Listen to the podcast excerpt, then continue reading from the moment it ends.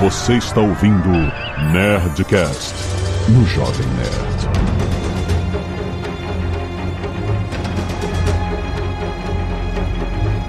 Landa, landa, landa, nerds! Aqui é Alexandre Antônio do Jovem Nerd, Dr. Emmett Brown trabalhou no Projeto Manhattan. Isso aí é a curiosidade nerd aí, aqui tem informação. Curiosidade nerd, curiosidade nerd. E aqui é o Caio Gomes e já tá chegando o Brega Boys, começa a dança que é uma bomba. Dançar isso aqui é bomba. Meu Deus! Eu sabia que alguém ia mandar essa Meu Deus do céu! Aqui é o Felipe Figueiredo e Robert Oppenheimer acabou com toda a tinta rosa do mundo. Nossa!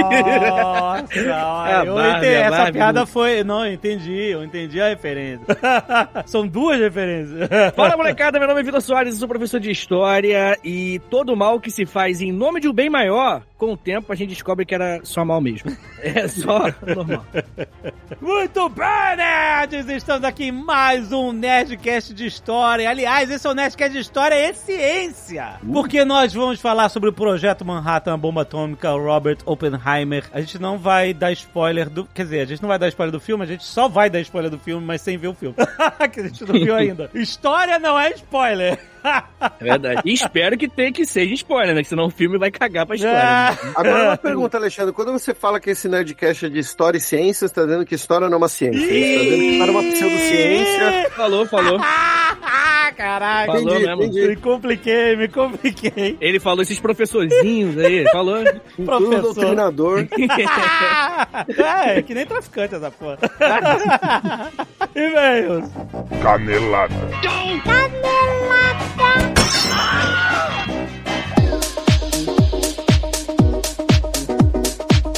Muito bem, Zaga, vamos para mais uma semana de mês e caneladas do Nerdcast. Vamos! E, gente, eu quero falar da Alura! Claro, que tá aqui conosco sempre a maior escola online de tecnologia do Brasil que oferece os conteúdos imersivos variados e o mais importante, a Alura está com formação e desenvolvimento de jogos com Unity. Você sabia disso? Para você aprender a criar jogos para PC, para web, para plataformas mobile, além de entender como trabalhar com jogos 2D e em 3D e como aplicar a física, áudio e animações dentro de cada projeto. Por isso, porque é um trabalho coletivo, é importantíssimo pensar como a equipe vai interagir com os códigos. Então você vai aprender a melhorar a sua experiência com todos esses scripts, com as boas práticas de programação, com os padrões de projetos utilizados nessa área, tudo isso na Alura, gente. Porque a Alura é comunidade, exatamente, comunidade fortíssima no Discord, onde um monte de gente está lá com os mesmos interesses, aprendendo, tirando dúvidas, procurando oportunidades, pessoas já empregadas, pessoas que estão procurando emprego. Troca ideia no Discord da Alura, é muito bom. Você tem o link aí no post, sim, alura.com.br barra promoção barra nerd, que tem o nosso tradicional 10% de desconto na matrícula, pra você aproveitar tudo isso e muito mais. Vai lá, Alura!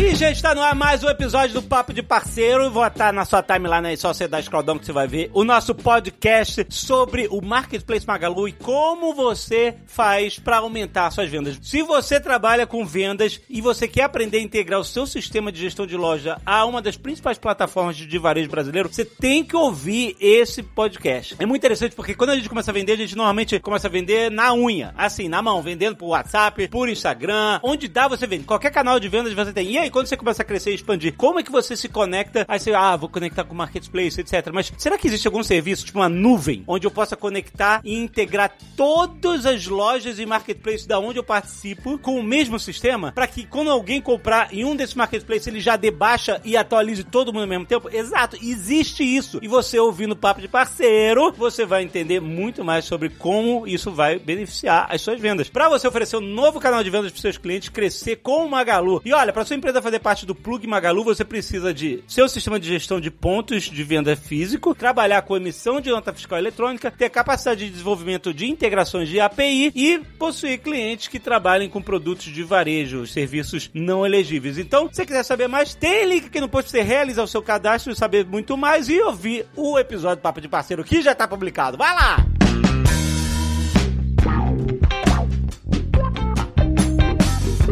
E se você não quiser ouvir os recados e e-mails do último Nerdcast com spoilers de Black Mirror, não que você se importe, pode pular diretamente para... 16 minutos e 46 bombas nucleares. Quero agradecer aos nerds que doaram sangue e salvaram vidas. Essa semana temos pedido de doação urgente para Maurício Pinheiro Bordim, no Hospital Regina, em Novo Hamburgo, Rio Grande do Sul. Doação de qualquer tipo sanguíneo e a doação precisa ser agendada. Então tem informações aí no post. Pedido de doação para Marcos Eduardo Albertin também, no Hospital Municipal da Vila Santa Catarina, na UTI Leito 22. Doações do Banco de Sangue do Hospital Israelita Albert Einstein, no Morumbi, em São Paulo. Informações aí no post. Muito obrigado para quem puder ajudar. E muito obrigado quem já ajudou doando sangue, como Rafael MS Lima, o Igor Rodrigues que doou plaquetas, o Renan Gabriel Weber, Paulo William Andrade Júnior, Daniel Araújo Batista, Herbert Fernandes da Silva, André Camacho, Vitor Monteiro da Rocha que doou plaquetas também, Nelson Sakakibara, Rafael Cruz, Randerson Oliveira, Mesac Lamonato, Marta Lamonato e Lucas Lamonato. Olha aí, muito Olha bom! aí, obrigado. Essa semana é isso que eu gosto de ver, gente, que você doa sangue, tira uma selfie e manda pra nerdcast.jovemnerd.com.br que a gente agradece aqui sempre e sempre estimula a gente. Doe sangue quando você puder, porque você tá salvando vidas. Você nunca gostaria de salvar uma vida? Então, doar sangue é salvar vidas! Arte dos fãs, quero agradecer ao Rafael Ogusuko que mandou tipo um post de RPG de Star Wars.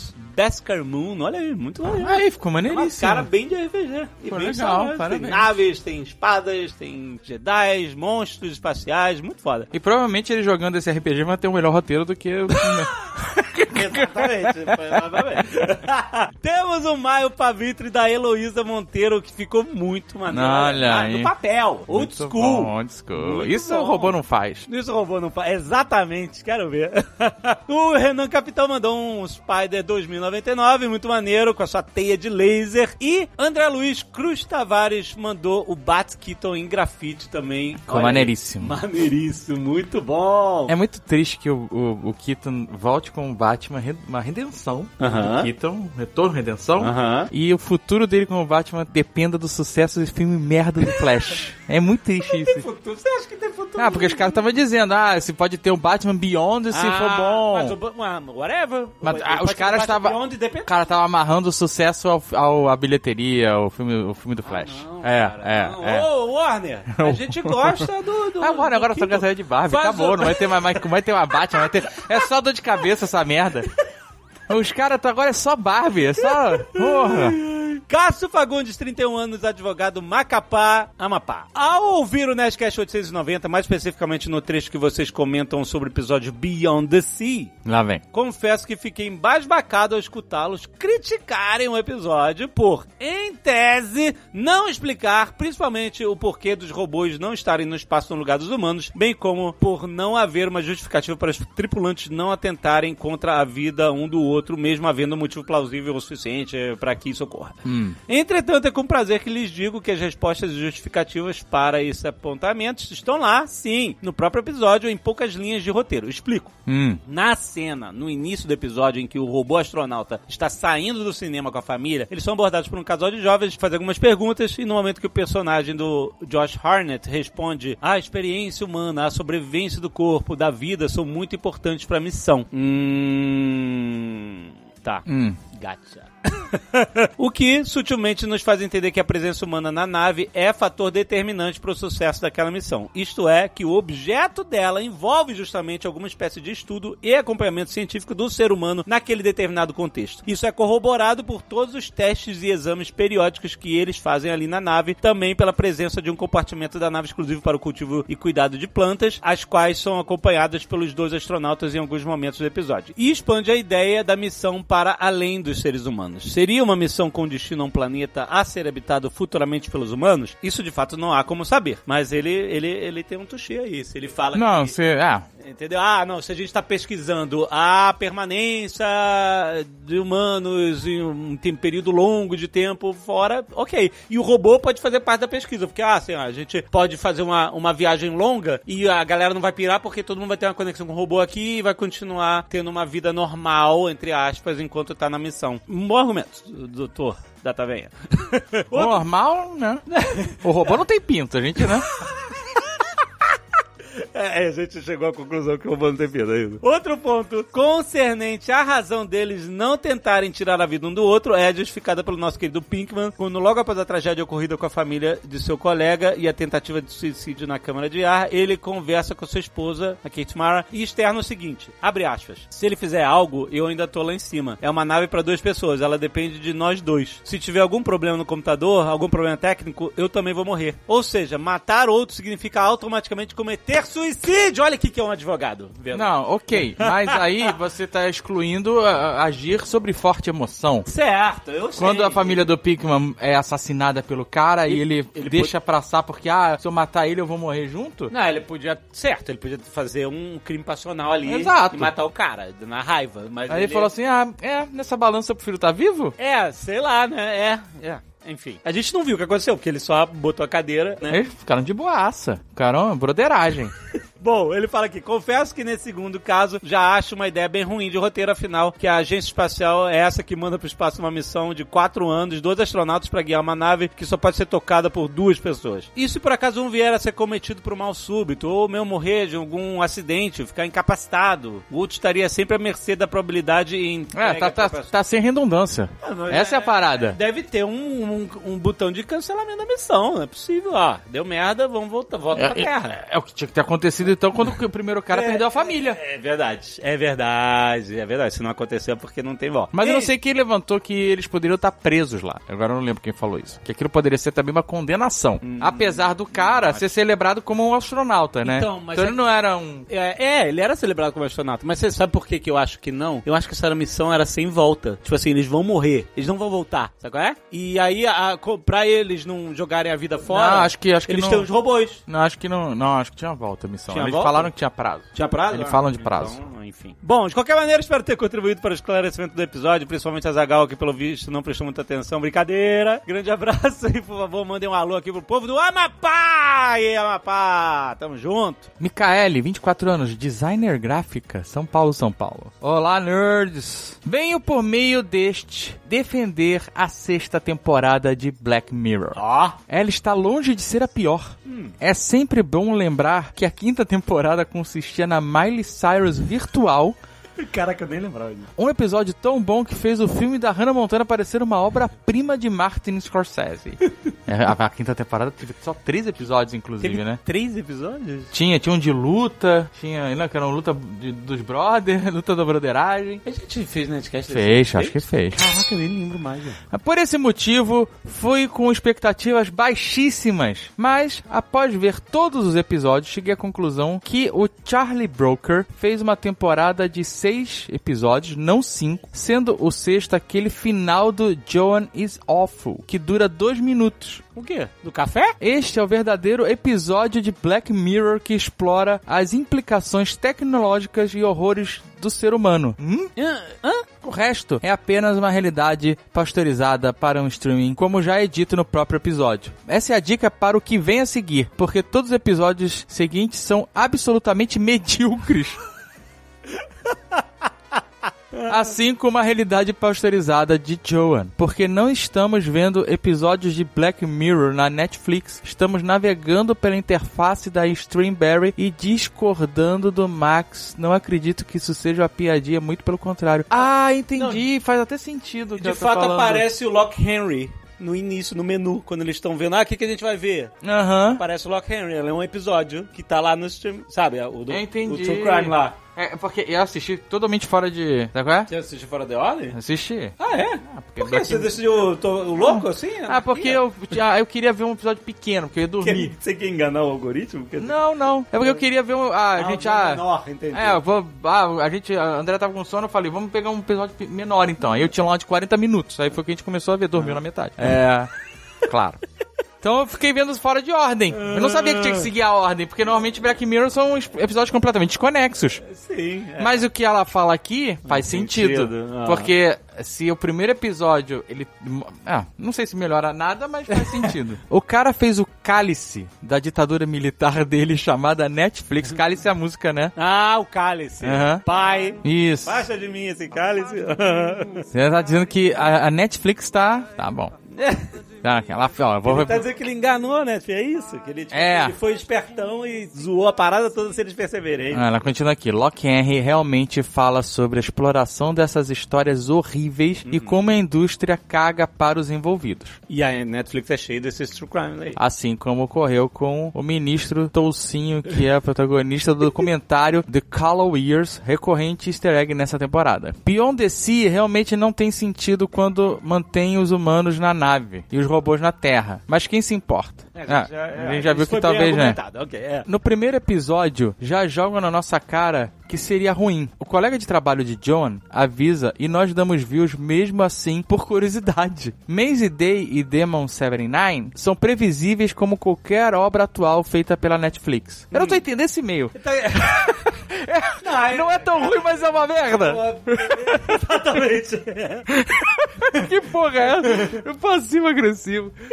Isso tudo me leva a crer que o criador das séries quis realmente fazer uma crítica ao sistema de streaming. Ele não teve sorte que a greve eclodiu. A grande verdade é que os profissionais já sentem esse desgaste das obras há muito tempo. E para mim, essa foi a contribuição dele na discussão toda. Já que assim como a Joan de tornozeleira, a realidade continua ficando mais brutal à nossa volta, nos tornando reality shows para os desconhecidos em redes sociais, aceitando conteúdos merdas e no fim ainda achando ruim que a série foi adiada por causa de greve. Eu não tô achando ruim que as séries estão sendo adiadas por causa de greve. Eu fiquei triste que a gente vai demorar um pouco mais pra ver o Wolverine no Deadpool, mas É, pois é, mas é isso. Tem que ser. Mil desculpas pelo e-mail longo e erros de português. Espero que faça algum sentido. Não- Não.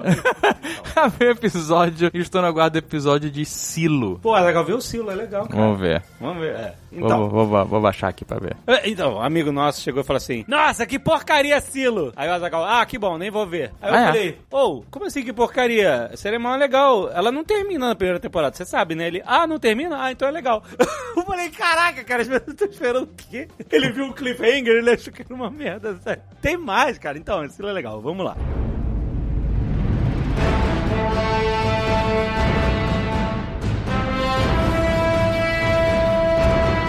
Isso aí, já é público Azagal. Nós temos uma data pro Nerdcast RPG! É verdade, dia 28 de julho. É sexta que vem!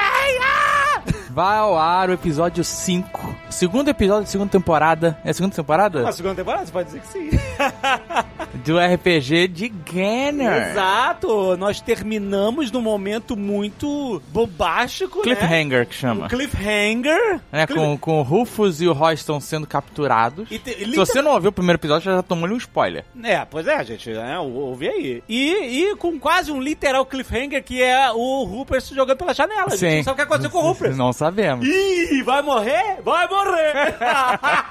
é isso, gente. A aventura vai continuar já aceleradíssima. Tá muito foda, tá muito incrível. Não tem galhofa. Não, não. Não tem. isso aí realmente acabou. Acabou. gente, viu? Assim, olha, realmente. Por contrato. Exato, não. Leonel, acabou, não Em tem cartório, como. em cartório. É, vamos lá, se não Autenticado. nós, Leonel e tal, É. olha, Gano não terá mais Está galhofa. instituído que não terá mais galhofa. Então vai ser uma aventura séria. RPG você leva a sério. vai ser sério, vai ser denso. É isso. É RPG de mesa. Tá pensando o quê? Exato. Mesa RPG.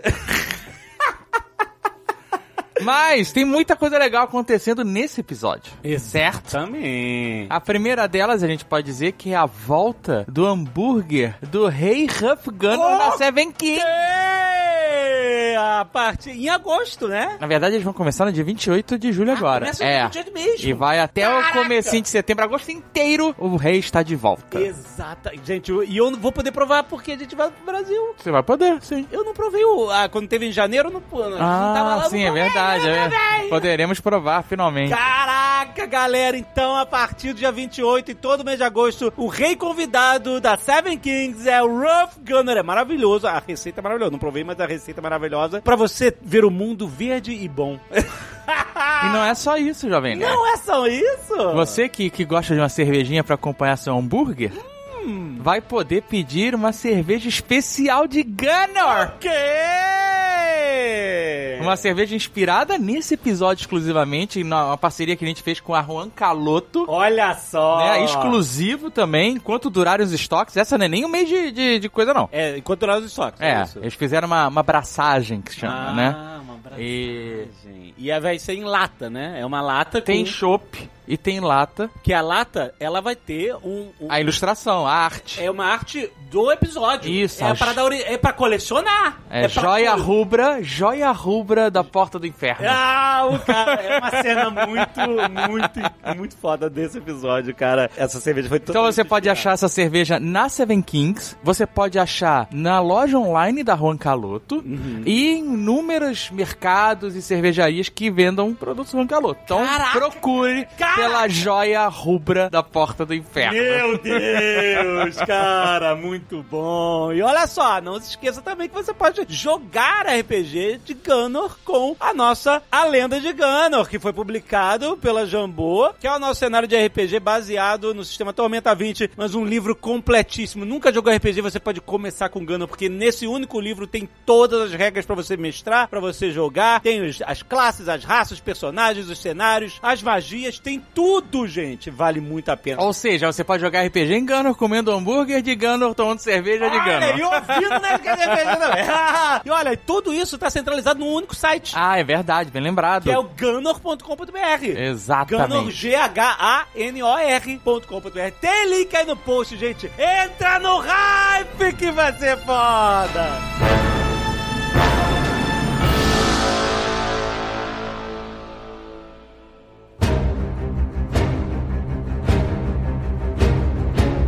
Eu quero começar desmistificando a porcaria da frase lá do, do- do- do- da, da- Quando a Trinity foi usada, a, a- aquela, a primeira bomba atômica testada, né? A frase famosa, porque assim, ah, o Oppenheimer viu a bomba atômica explodir nele e disse: Eu me tornei a morte, o destruidor de mundos. Em sânscrito, né? Que ele tava lendo, né? Tem esse papo. É, então, na verdade tem um outro contexto essa, essa frase. Ele não Hum. falou. É porque as pessoas. É tipo aquele negócio que as pessoas acham que o, que o Darth Vader faz. Memória, sabe? O, Ah, é o efeito Mandela. É o efeito Mandela, isso. É tipo Darth Vader falando Luke, eu sou seu pai. Ele não fala Luke, eu sou seu pai. Ele fala no. No. Ah, não, eu sou seu pai. Enfim, eu acho que as pessoas acham que. É, ah, ele viu a bomba atômica explodir, ele falou, essa, soltou essas frases. Como se fosse uma frase de efeito, tipo o homem pisando na lua, sabe? Um pequeno passo para um homem, um grande passo para uma mulher. Isso foi realmente uma frase de efeito no lugar certo, na hora certa e entrou pra história. Mas essa frase dele não foi uma frase dita nesse contexto, nesse. Nossa, ele falou isso muito tempo depois, né, Felipe? O Oppenheimer, assim, vários pontos, ele era um cara bem peculiar, né? Como muitas pessoas extremamente inteligentes, ele tinha algumas coisas ali. E uma dessas peculiaridades é que ele gostava de,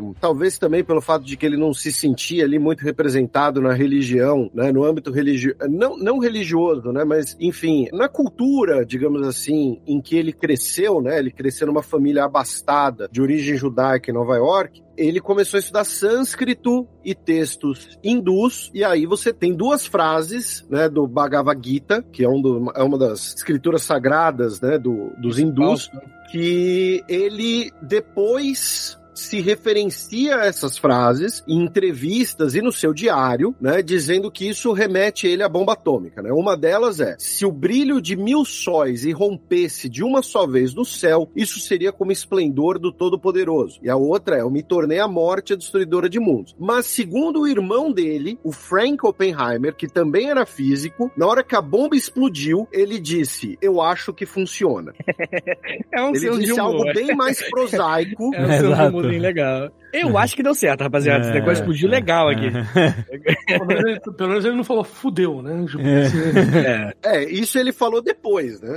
é verdade. Mas assim, eu queria primeiro, é, antes da gente entrar toda em toda a, a história da criação da bomba e da- do envolvimento dele, eu queria falar com o Caio justamente sobre as descobertas científicas que levaram até esse ponto, né? No início do século XX houve um avanço, tipo, absurdamente gigantesco no campo da física. Primeiro que você tem a teoria especial da relatividade do Einstein sendo publicada, né? No, é, no início do século XX. E você tem um monte de outros. O elétron foi observado, né? E detectado no início do século XX também, por um professor do Oppenheimer, né? Então, conta um pouco sobre esses avanços da física de partículas e a física quântica no início do século XX que construiu basicamente o mundo que a gente vive hoje e levou também à criação da bomba atômica e né, a exploração da energia nuclear, etc. Tem muita gente muito boa que trabalhou em tópicos que levaram a gente chegar lá, né? Então a gente está falando da descoberta da radioatividade, isso lá no final do século XIX. Então pessoas como o Becquerel, a Marie Curie, o Rutherford, todos esses caras começaram a descobrir o que era radioatividade no, final do século XIX. E foi ali que a gente descobriu que existiam elementos que eram naturalmente radioativos, né? Que eles emitiam partes dele para fora. Então aí, essa é a pergunta, o que é radioatividade afinal? Boa pergunta.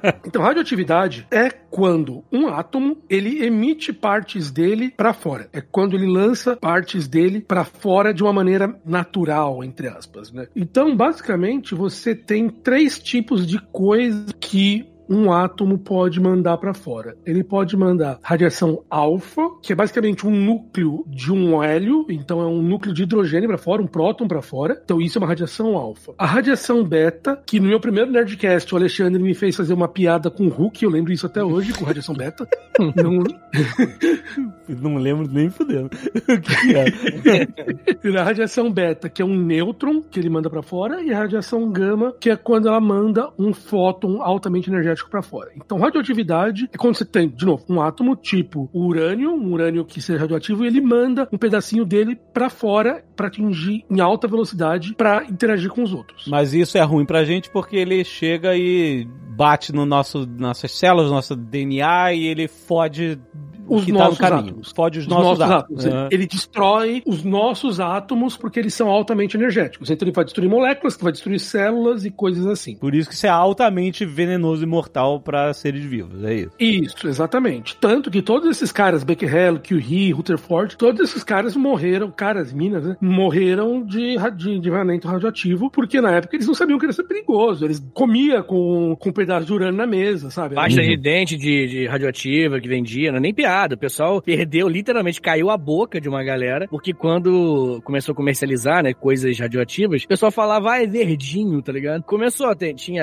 é, é, dente, tinha, se não me engano, chocolate radioativo, tinha as coisas, muita coisa radioativa bizarra, que depois que a gente foi entendendo, né, vendo a galera morrendo na nossa frente, que o pessoal foi falando, putz, de repente, legal ir devagar. Como assim? A gente não tinha conhecimento nenhum nessa época do, que- do que era radioatividade. Porque, por exemplo, radiação beta é um nêutron. A gente só foi descobrir a existência do nêutron em 1932. Tipo, 50 anos depois que esses caras estavam fazendo os experimentos deles. Então a gente via o negócio lá, a gente via que, o, que aquele átomo brilhava, que ele deixava marcas numa chapa fotográfica, mas a gente não tinha ideia que era isso, sabe? Então é, é, é muito louco, porque foi um efeito que a gente viu e a gente só foi conseguir explicar ele 50, 60 anos depois. Então a gente começa com a descoberta da radioatividade, depois a descoberta do nêutron em 32. Daí em 38, dois caras, o Otto Hahn e o Fritz Strassmann, eles descobriram a fissão nuclear, né? Então quer dizer que você consegue pegar um átomo e fazer o átomo se dividir em dois e liberar bastante energia. E daí lá em 39, um aninho depois, o Fermi e o, Si- os Lizards, eles descobriram que você consegue fazer reações em cadeia. Então quando você tem esse átomo se quebrando, ele consegue ativar outros átomos e fazer eles se quebrarem de novo, que vão ativar outros e assim vai indo. Mas assim, o que eu li que eu achei interessante, não sei se você pode confirmar, é que eu- é o seguinte: quando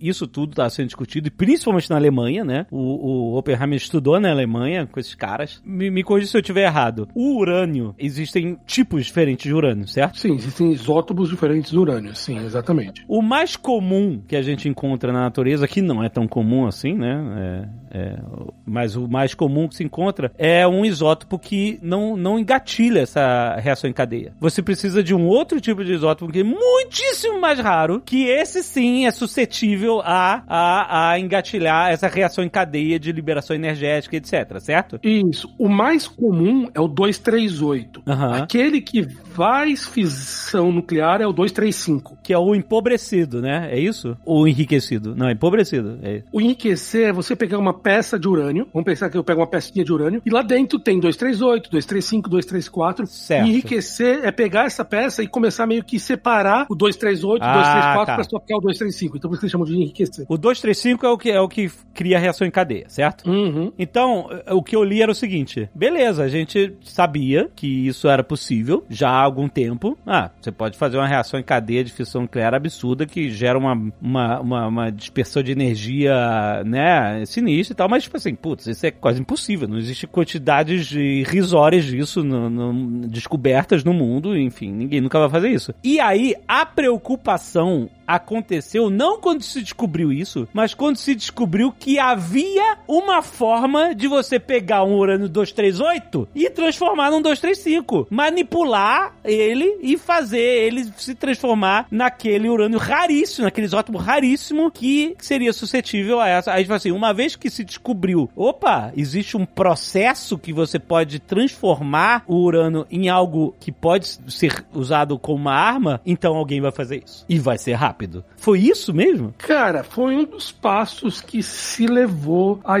a isso andar pra frente. Mas mesmo nessa época, enriquecer urânio era uma coisa extremamente complicada. Então, por exemplo, é, na bomba, na. Felipe ou Vitor, me ajuda aí o nome da bomba que, que soltaram no Japão, a- na- em Hiroshima. A primeira foi a Fat Boy. Foi a Fat Boy, isso. Então, a Fat Boy, ela usava basicamente todo o urânio enriquecido que os Estados Unidos tinha conseguido construir durante todo o esforço do Projeto Manhattan. É, Desculpa. é eu- Little Boy Fat Man, né? É, Little Boy Fat Man. Eu criei um. É uma junção, né? é, eu criei uma junção. Desculpa, gente. Foi. foi mas Caiu a, na, na a primeira de- foi Little Boy, depois foi Fat Man. Então, mas essas duas bombas, elas eram diferentes, né? Tipo, uma era de urânio e outra era de plutônio. Sim, elas também têm estruturas diferentes. Uma é uma, é uma de implosão, a outra é uma estilo arma, mas isso é detalhe a gente fala mais pra frente. O processo de enriquecimento, realmente não se, não se acreditava que era fácil fazer, se criar essa quantidade absurda de urânio 235. Como eu falei, na Little Boy eles usaram todo o urânio 235 que os Estados Unidos tinham conseguido enriquecer durante todo aquele tempo. Então é, era muito complicado. Daí veio uma série de descobertas, né? Eu falei do Han, do Strassman, que eles fizeram experimentos, eu confirmei aqui, que levaram a descoberta da fissão. E daí, depois disso, o pessoal foi descobrindo como fazer funcionar melhor. E até em 42, o Fermi, ele conseguiu construir um reator com urânio 235 para poder controlar a reação controlada. Então, assim, foi um processo de quase 10, 15 anos para poder se fazer. E, e mesmo assim foi muito complexo. Os Estados Unidos gastou muito dinheiro para poder enriquecer uma bomba. Entendeu?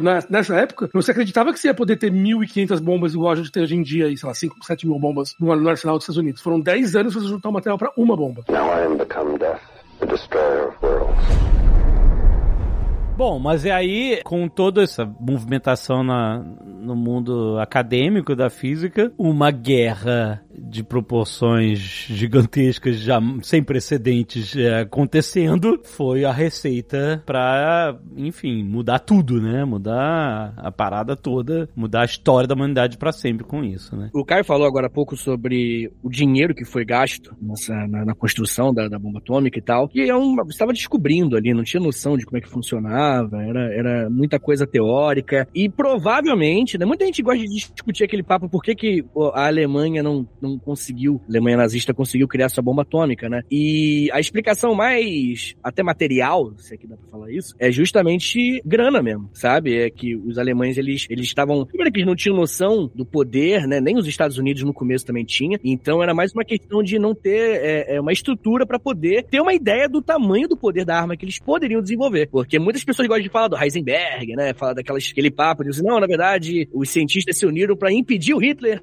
de ter uma bomba atômica. Mas é bem questionável essa história, né, do Heisenberg, de que ele teria secretamente impedido o desenvolvimento da bomba atômica do Hitler, né? Mas é bem mais provável que tenha sido somente uma falta de estrutura pra poder desenvolver e ter noção do poder da bomba mesmo. As pessoas falam muito isso do Heisenberg, porque o Heisenberg ele é um físico muito importante. E, tipo, é impossível você fazer física hoje em dia sem falar do Heisenberg. Então seria mais cômodo pra nossa psique se ele fosse um cara gente boa, sabe? É muito mais difícil se ele é um Ah, cuzão. um storytelling maravilhoso, né? O cara que impediu Hitler de conseguir a bomba nuclear. E, e tem um outro gancho ni- nisso tudo, que é, né, como o, o Vitor bem lembrou, né, tem gente que adora fazer uma história contrafactual, não pelo contrafactual em si, mas por alguma tendência explícita ou implícita, né, de querer justificar ou louvar a Alemanha Alemanha nazista de alguma maneira, né? Então, ah, a Alemanha tinha as melhores armas, tinha os melhores generais, tinha as melhores táticas, todo esse tipo de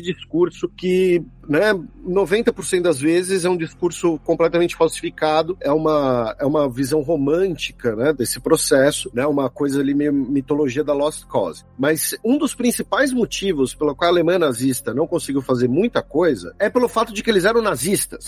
Tá? As pessoas esquecem isso. E, e no caso do tema que nós estamos falando aqui, isso está diretamente ligado à própria origem do projeto Manhattan. Porque você tinha dois físicos importantíssimos, na qual, obviamente, o Caio vai saber falar muito melhor, né, sobre suas obras, né, mas que eram, todo mundo já ouviu falar, né, aquele garoto que era simplesmente Albert Einstein, né, e um outro físico judeu-húngaro, o Leo Szilard, que trabalhavam na Alemanha, fugiram da perseguição nazista, e eles que enviaram uma carta para o Roosevelt, então presidente dos Estados Unidos, em agosto de 39, falando, olha, a Alemanha nazista pegou essa ideia teórica que existe de criar uma super arma atômica está tentando colocar isso na prática. Pelo amor de Deus, façam isso primeiro, porque é um processo. E, e, aí entra também a questão material, né? A Alemanha nazista, primeiro, não tinha abundância de recursos, como algumas pessoas podem achar, e segundo, ela usava mal os recursos, porque eram nazistas, tá?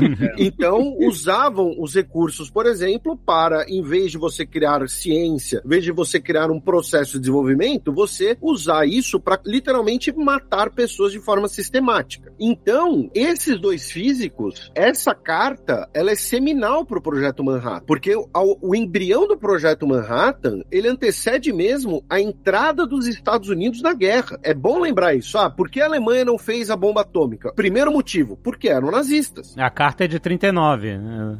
É. Isso. isso. Estados Unidos entra em 42, entra muito depois. Mas é interessante até falar que quando o Partido Nazista foi cooptando todos os setores da Alemanha é, de acordo com a sua ascensão, né? Eles tinham matérias nas escolas que era história e história nazista. Tinha física, física nazista. Caralho, o que, que é física nazista? Pelo amor de Deus, física nazista, Deus me livre. É, bizarro, bizarro. O, e eles tinham uma visão também de que a física mais natural, é, porque se eu não me engano, nesse momento, nessa época, que começou esse papo de, de física quântica, né? E era interpretado, tanto que o, o próprio Einstein não, era, não curtia muito essa ideia, né? Que até que ele falou Deus não joga dados, né? É, essa ideia de, de uma física que não é muito objetiva, né? E tinha esse discurso na época que essa física subjetiva, era assim que eles interpretavam o início da física quântica, era uma física judaica, sabe? Isso daí é uma coisa que não é clara, não é vigorosa, sabe? Como a física nazista. E que é uma física da natureza, objetiva, clara, calculável, sabe? Carai. Então eles tinham uma ideologia, porque foi essa ideologia que trouxe uma, uma unidade ideológica para muitos alemães naquele período. Então eles também levaram isso, como o Felipe falou, eles também levaram isso pro desenvolvimento da guerra, das bombas atômicas, que felizmente não,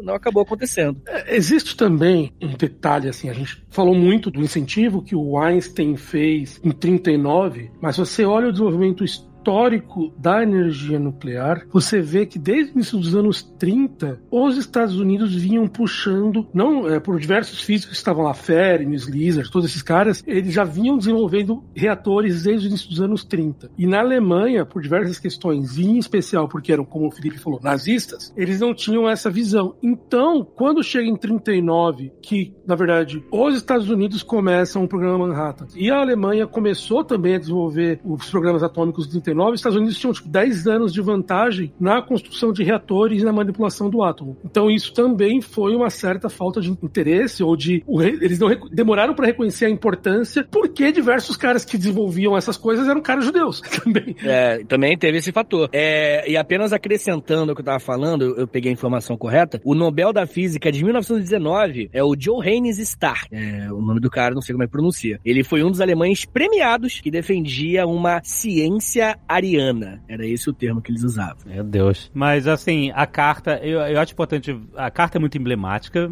por causa da assinatura, né? Ela foi escrita pelo Léo é, Cisla, não, não, Sliz, Zilard. Zilard. Zilard. É, eu não sei, eu não sei, eu vi esse filho da puta. Não, mas é que Léo, tem traduções, tem traduções Léo. Slizzard também. É, eu, eu vi É esse filho da puta na faculdade, não sei o nome dele até pronunciar o nome dele até hoje. Ele é húngaro, pois é, o nome húngaro é difícil de pronunciar, né? É, o Léo César, ele escreveu a carta, só que era, é interessante porque a ideia era, a gente precisa avisar os Estados Unidos, o Léo César era, era húngaro, mas era naturalizado americano, né? Então, Ele trabalhava na Alemanha. Isso. E logo no início da década de 30, aí sim ele foge para os Estados Unidos. Exato. Então, aí ele fala assim, como é, como é que a gente chama a atenção do presidente dos Estados Unidos pra uma, algo dessa importância? Que é o físico mais famoso do mundo. Albert Einstein. Então eles foram atrás do Einstein e falaram assim: olha, isso aqui é importante. Se tiver essa carta, se eu assinar é uma coisa. Se você assinar, eles vão ler. Entendeu? Eles, se eu assinar, eles vão jogar fora e tchau. Não, totalmente, mas o- o- os dois, eles eram parceiros, tá? Eles trabalharam juntos, eles tinham uma boa... Se eu não me engano, eles trabalharam... é, tinham patentes de geladeira, olha que ale- aleatório, né? É. Eles tinham patente de geladeira própria e tudo mais, eles tinham uma relação boa, e aparentemente o Einstein comprou o barulho, né? Ele, ele falou, caraca, é verdade. Quem assinou aquela carta foi ninguém menos que Albert Einstein. É, a única carta. exato, porque né, que as pessoas normalmente chamam de ah, o Einstein escreveu a carta, essa é a carta do Einstein. Sim, é a carta do Einstein, é assinada por ele, mas ele não escreveu, foi o, foi o Caesar que escreveu, o Silas que diz. É, mas ele participou. Sim, ele deu o aval. Isso, tinha uma versão maior, ele falou, não, vamos na maior, vamos explicar. de- Então ele tava junto, É. sabe, do processo, porque o Einstein, ele vai sim ser um personagem, eu sei que ele é muito midiático, né, então a gente duvida um pouco das informações, mas ele é um personagem importante ativamente Hum, pra, pro Projeto Manhattan rolar, sabe? A carta é pequena, ela tem duas páginas, porque senão, se tivesse mais do que isso, também não iam ler, foda-se que é do Einstein. Tinha que ser realmente, né, resumir a ideia. Ah, eu vou ler dois parágrafos que é interessante a gente ouvir aqui. Olha aqui, ó. No curso dos últimos quatro meses, foi-se provado pelo trabalho de Joliot na França, assim como de Fermi e Szilard na América, que pode ser possível provocar uma cadeia de reações nucleares numa grande massa de urânio. Assim, para um qualquer leigo já se perdeu. Mas é, era importante ele, ele começar com um ponto, ó. O ponto científico é esse. E ele continua. No qual grandes quantidades de poder e um novo tipo de radioatividade seriam geradas. Agora parece quase certo que isso poderá ser atingido no futuro próximo. Ele tinha razão. Esse novo fenômeno poderia ser usado na construção de bombas. Aí está A palavra-chave. a palavra-chave da carta. A hashtag, ele, ele botou a hashtag, na hora. Hashtag? Ele até circulou com um quadradinho, com É, circulou. um quadradinho vermelho. É, brincando, não tem, não circulou, é só o texto. tem scan da carta, vocês procurarem no Google, vocês vão ver o scan da carta. É, então ele fala, esse novo fenômeno poderia ser usado na construção de bombas e é concebível, apesar de haver muita pouca certeza, sendo científico, né, que bombas extremamente poderosas poderiam assim ser construídas. Uma única bomba desse tipo levada por um barco e detonada num porto poderia muito bem destruir todo o porto e alguma parte de sua área adjacente. Contudo, tais bombas podem muito bem acabar por serem muito pesadas para o transporte aéreo. Aí ele estava errado sobre isso, mas tanto que ele exemplificou como a bomba num, navio, né? E ele continua, a carta ele explica mais coisas e tal, mas a carta basicamente, em outros pontos da carta, ele simplesmente recomenda que o governo tome medidas para financiar pesquisas nessa área, porque eles acreditam que os alemães estariam fazendo o mesmo. Eles falam que eles tomaram um território lá que tinha urânio e que eles, nessa produção, de, né, né, nessa extração de urânio, eles pararam de vender o urânio para fora. Como se eles estivessem mantendo o urânio para si, para estudar e, eventualmente, fazer uma bomba como ele diz que seria possível. Se a gente sabe que é possível, eles sabem que é possível, entendeu? Então é a questão. É, você tem alguém que sabe, né? Mas no começo, os Estados Unidos nem pilharam tanto. É, o Roosevelt, especificamente, o presidente dos Estados Unidos na época, ele estava vivo ainda, ele olhou e falou, ok, né, vamos lá. Ele até abriu, um, deu uma grana para começar o estudo e tal, mas estava longe de ser algo como o Projeto Manhattan. É.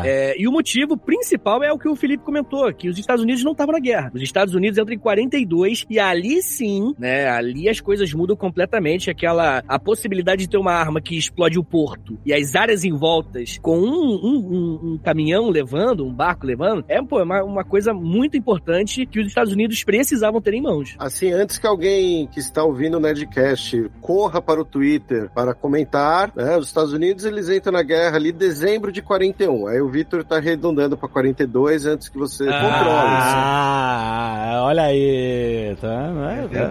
Professorzinho, né? Meu Deus, obrigado.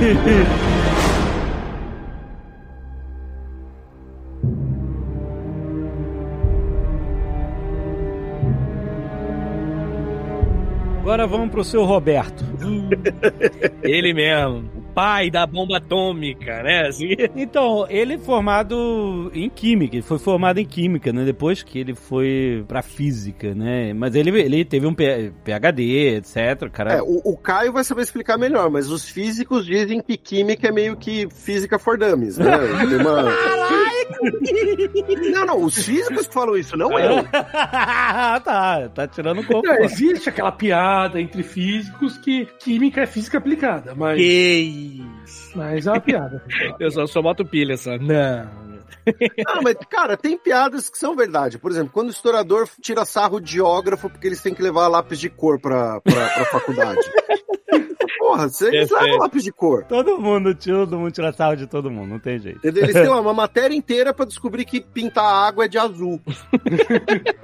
O, o Oppenheimer, ele, ele teve uma carreira acadêmica, né, principalmente, muito explosiva, né? Em pouquíssimos anos ele já tinha tudo. Nossa, assim. cara. Explosiva foi uma piada ou foi- Deus. Não foi, Meu cara, mas, mas eu, vou, eu vou fingir que foi, porque céu, vocês Vitor. compraram muito. Mas não, mas é sério, ele, ele teve uma carreira muito rápida, né? Ele acendeu dentro da academia, acendeu, funcionou também, né? Que coisa horrível. Não, mas enfim, o lance é esse. Ele, ele teve um, ele foi muito veloz na sua na, na academia, e isso fez com que todo mundo quisesse que ele trabalhasse com ele, né? Então, tipo assim, tinha muito laboratório querendo, chamando o Oppenheimer, porque claramente era um cara que tinha um talento ali, era muito inteligente, adorava muito tudo aquilo, e vai fazer com que ele acabe se tornando o diretor do laboratório de Los Alamos, né? Que é justamente onde as coisas começam a acontecer. Eu nunca estudei direito o porquê o Oppenheimer foi selecionado, porque, assim, um cara extremamente competente na sua área, então, assim, mas eu nunca descobri, ou nunca me vi alguém falando, o que em especial dele foi feito que ele fosse selecionado, entendeu? Isso é uma É, coisa o que eu- disseram, e obviamente que não é al- algo pouco comprovado, que foi o próprio Einstein que indicou, assim. Que o Einstein falou, não, eu não sou o cara disso, dessa área, radioatividade, essas coisas, é, mas tem esse tal de Oppenheimer aqui que vagabundo elogia direto. E- e- Chama então, esse cara. esse, esse comentário do Caio é muito interessante e acho que serve para fazer um gancho legal também, que é, é, um pouquinho antes do projeto Manhattan propriamente dito, que o Oppenheimer, assim como caras né, muito capazes em suas áreas academicamente falando, isso acontece em qualquer área, né? Eles ficam ali naquela torrezinha de marfim, né? Hum. Ficam meio deslocados do mundo. O que acontece? Eu li a biografia, né, do American Prometheus, né, o Prometeu americano, que é muito premiado e tal, e a, a biografia é muito clara em mostrar o Oppenheimer como essa pessoa completamente despolitizada até o início da década de 1930. Eu já vou fazer o gancho com o que o, o Caio estava falando, porque o doutorado dele foi na Alemanha, ele tinha origem judaica, como a gente já mencionou, e aí na década de 1930, com a ascensão do nazifascismo, ele começa a ver colegas dele, conhecidos dele, sendo perseguidos na Alemanha, e ele passa por um processo de politização cada vez maior, ao ponto que no final da década de 1930, já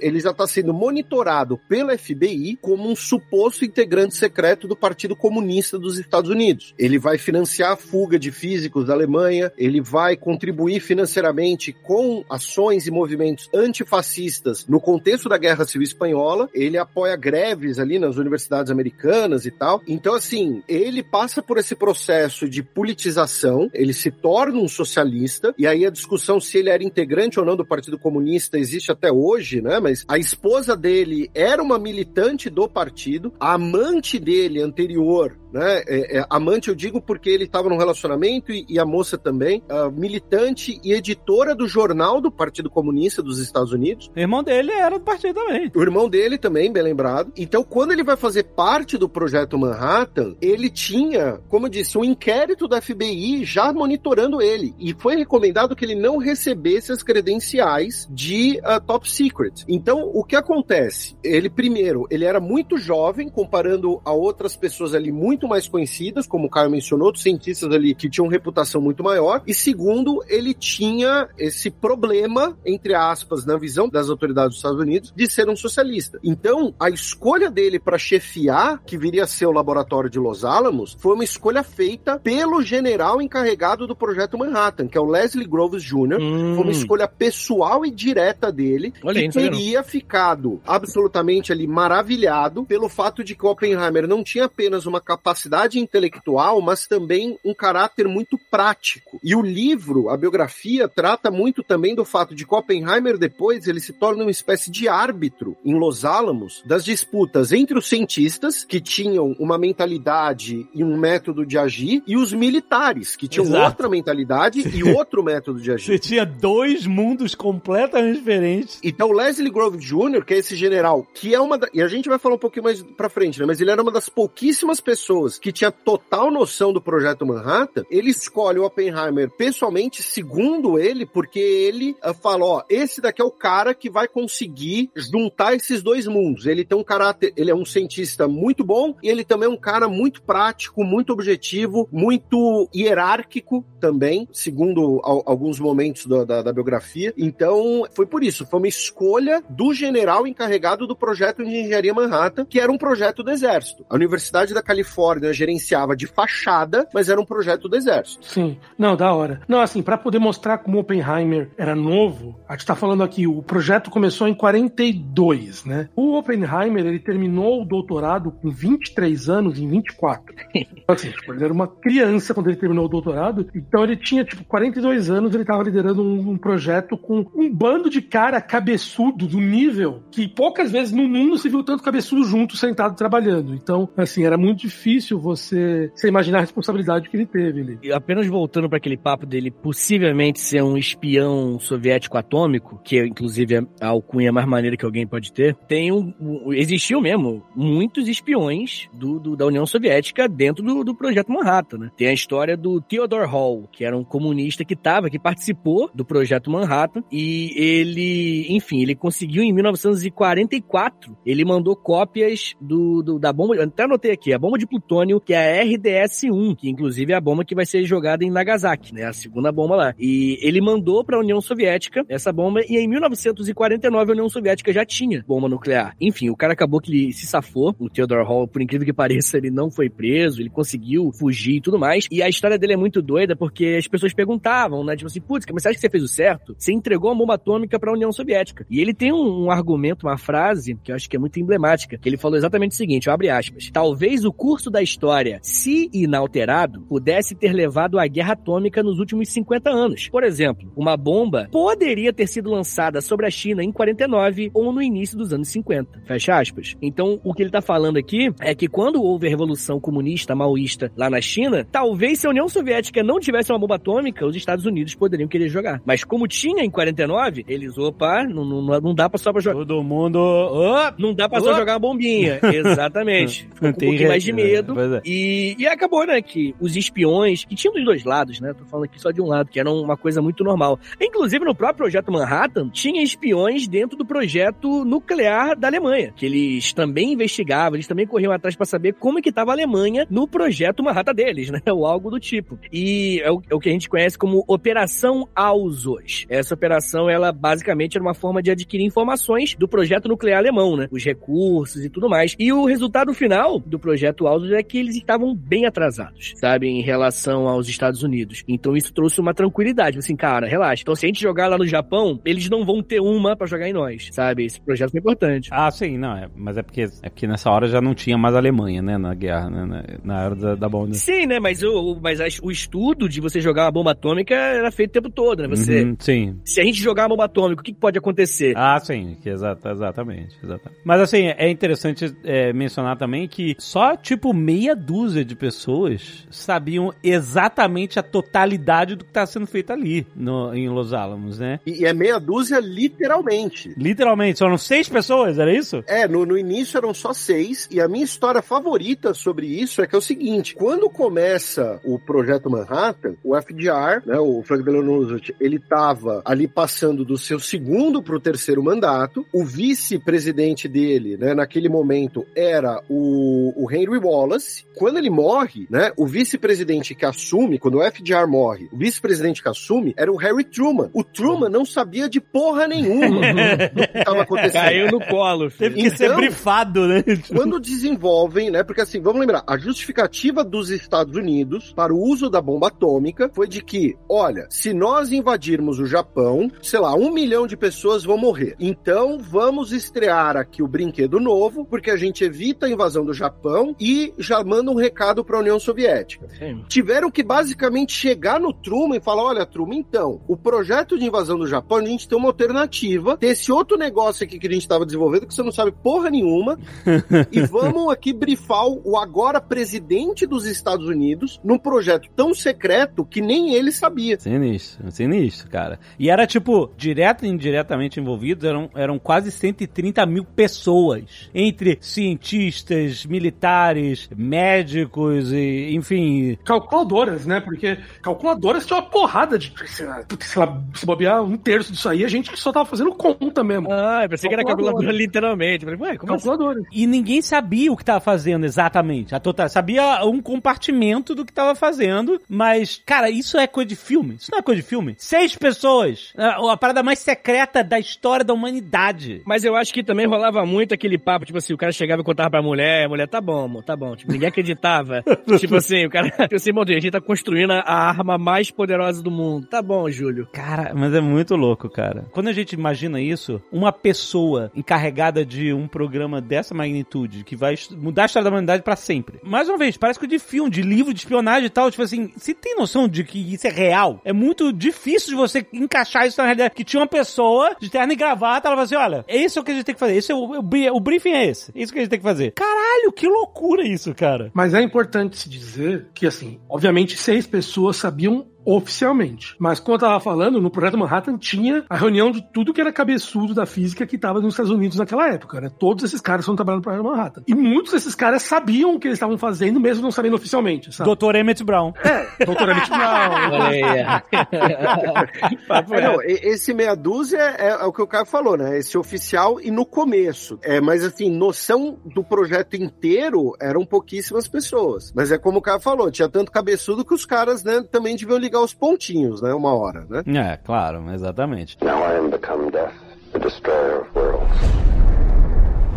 Uma coisa interessante que eu queria ressaltar que eu vi no trailer, eu não vi o filme ainda, mas eu vi que o Nolan obviamente colocou isso como um- um- uma parte importante da história que chama muita atenção, que é que existia teoria, uma possibilidade de que a fissão nuclear, que é o que o que a bomba atômica, a primeira bomba atômica faz, depois a gente teve outras da bomba de fusão nuclear, etc e tal, mas isso é outra história. Outro Nerdcast. A bomba de fissão nuclear que foi a primeira, o mecanismo todo é a gente vai destruir um átomo de urânio, certo? É, um monte de átomos de urânio, sim. É, é, exatamente. E quando este átomo explodir, liberando uma quantidade absurda de energia, os fragmentos, as partículas vão atingir outros átomos de urânio e esses átomos vão explodir também e as, as partículas vão atingir outros átomos e aí a gente é uma reação em cadeia. Isso é, essa é a definição de reação em cadeia. E a parte que gruda muito na nossa cabeça, tipo assim, teoricamente, se a gente vai explodir uma bomba que vai destruir átomos e cada átomo destruído vai destruir outros átomos e cada átomo destruído vai destruir outros, outros, outros, outros, quando é que essa reação em cadeia para?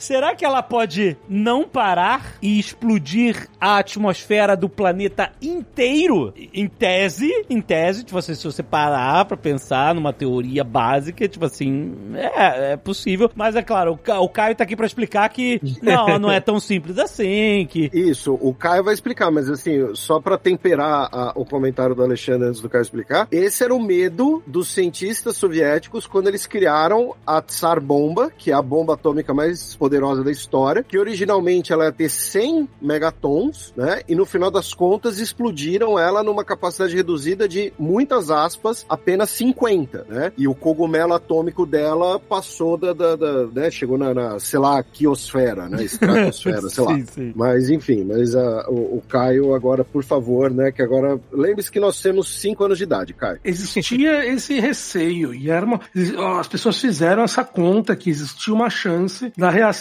não parar. Mas o que a gente sabe hoje em dia é que você precisa de uma alta densidade para a reação em cadeia continuar funcionando, e não é todo átomo que é atingido por um nêutron tal que vai se fissionar e continuar fissionando. Uhum. Então, quando aquele início começa a, a se fissionar, ele vai fissionar uma parte, mas a força da explosão é tão grande que ela divide rapidamente esse urânio 235 para todos os lados e daí a densidade já cai e a reação para. Eu, eu tava lendo, até me preparando para esse Nerdcast, na, na, na Little Boy, é, eu acho que 10 ou 15% do urânio que eles colocaram lá que fissionou, sabe? O resto se perdeu na atmosfera. Aham, aham. Porque rapidamente ele caiu a densidade e ele não funciona mais. Mas sim, existe, o pessoal tinha esse É, receio. que até você testar, testar, testar a teoria, você tudo é, né? Pode ser que É. aconteça alguma coisa que a gente não previu ou que aconteça exatamente o que a gente previu, né? Então, assim, o Nolan botou um botão vermelho lá pra acionar bom- o teste Trinity, né? Que foi o primeiro teste nuclear. Eu não sei se era um botão vermelho, mas isso é muito significativo, né? O Don't Press the Red Button, né? Que, que tá na nossa cultura e tal. Então, basicamente, se você parar pra pensar, basicamente, em algum momento da história da humanidade, existiu um botão vermelho que, em tese, poderia destruir o planeta inteiro. E eles foram lá e apertaram o botão.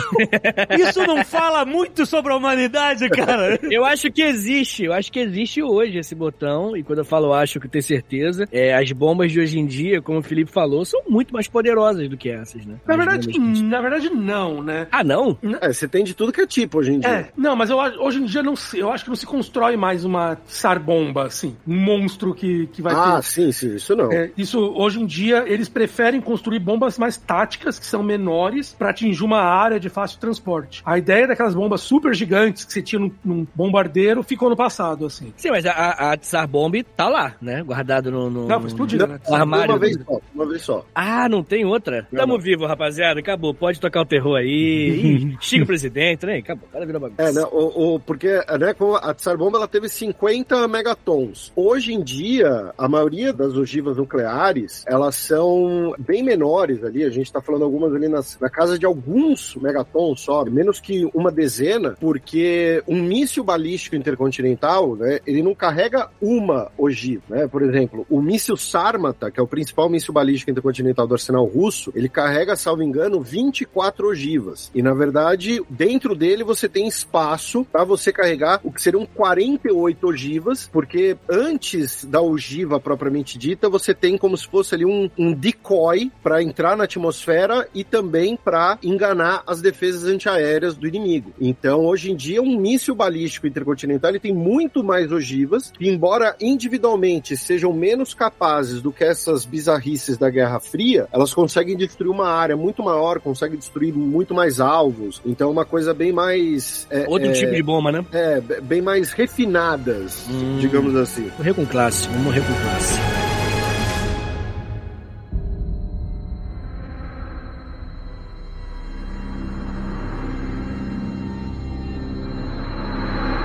Teste famosão, que deve ter no filme, obviamente, é o teste Trinity, né? Onde eles montaram lá uma cidade, né? Fake lá no, no meio do deserto do Novo México. E a ideia era essa: a gente tem que ver se vai funcionar. Tem que apertar o botão vermelho, senão e ver se se queima tudo ou não. Eu acho que essa que é a piada do da tinta rosa. que tem umas filmagens muito famosas que eles colocaram câmeras, né, no, talvez no, no- no- na estrutura mais poderosa da humanidade, porque a gente vê a explosão nuclear passando e a câmera não se mexe.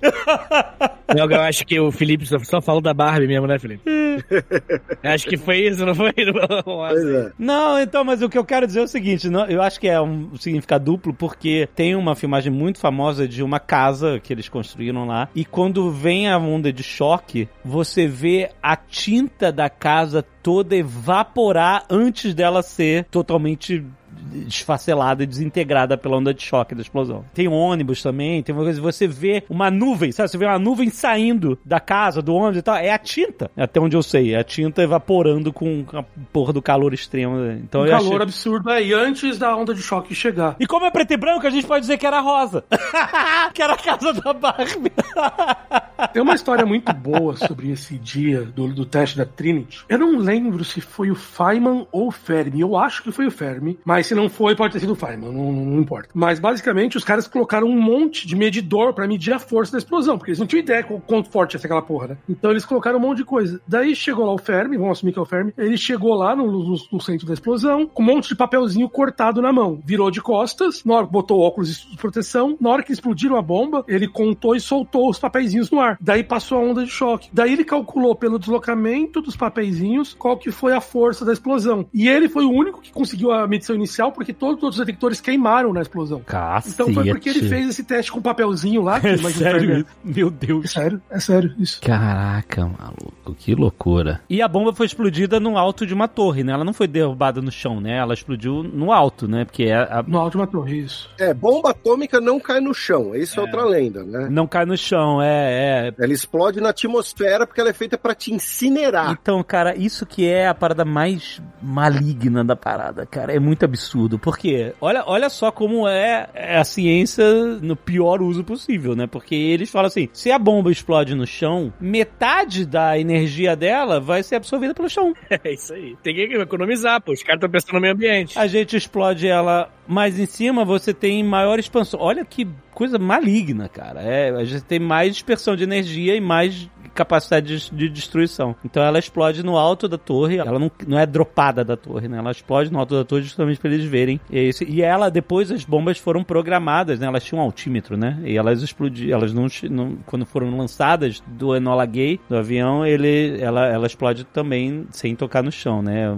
É uma parada hor- horripilante. É, aquele, aquele anime Hadashi no Gen. É um anime que, enfim, conta a, a visão dos civis né, japoneses sobre a bomba atômica, né? Que é, a tradução é tipo geração dos pés descalços. É, recomendação, pô, muito incrível, assim, porque tem a cena, se eu não me engano, é de Hiroshima sendo jogada, e da bomba de Hiroshima, né? E, e, cara, é muito desesperador, né? O anime, ele tem essa liberdade criativa pra desenhar o rosto de uma pessoa ser incinerada na nossa frente, Meu Deus. e a gente seguir assistindo, né? E é muito pesado, né? E também tem aquele outro clássico que é pô, um dos filmes mais lindos do mundo e mais triste, que é Túmulo dos Vagalumes, né? Do, do estúdio Ghibli, aí que todo mundo também tem que ver, que fala desse mesmo tema, por mais, né, que fuja um pouco da temática bomba nuclear, mas fala da Segunda Guerra Mundial, Japão e Estados Unidos. É, Quando- fala das bombas incendiárias contra Toca, né? É, Porque Toca era uma cidade é. que a maior parte das casas era de madeira, Isso. então você jogava bombas incendiárias, você queimava a cidade inteira e as pessoas junto. Tóquio foi mais destruída do que Hiroshima e Nagasaki, embora Tóquio não tenha sido alvo de uma bomba atômica. Os Estados Unidos fizeram o que fizeram. Mais ou menos 250 mil pessoas morreram, né? Pelos efeitos das duas bombas nucleares diretamente, sem entrar né, no mérito sobre o que aconteceu em Tóquio, né? Como o Felipe falou. Mas seria ainda mais se o Japão não tivesse se rendido, tá? Então a história poderia ter sido pior. E olha que ela foi uma merda. Foi horrível. Olha, só para aproveitando o momento cola, eu fui colar aqui sobre as capacidades da- das ogivas atuais que a gente estava falando anteriormente, né? A Tsar Bomba ela tinha 50 megatons, tá?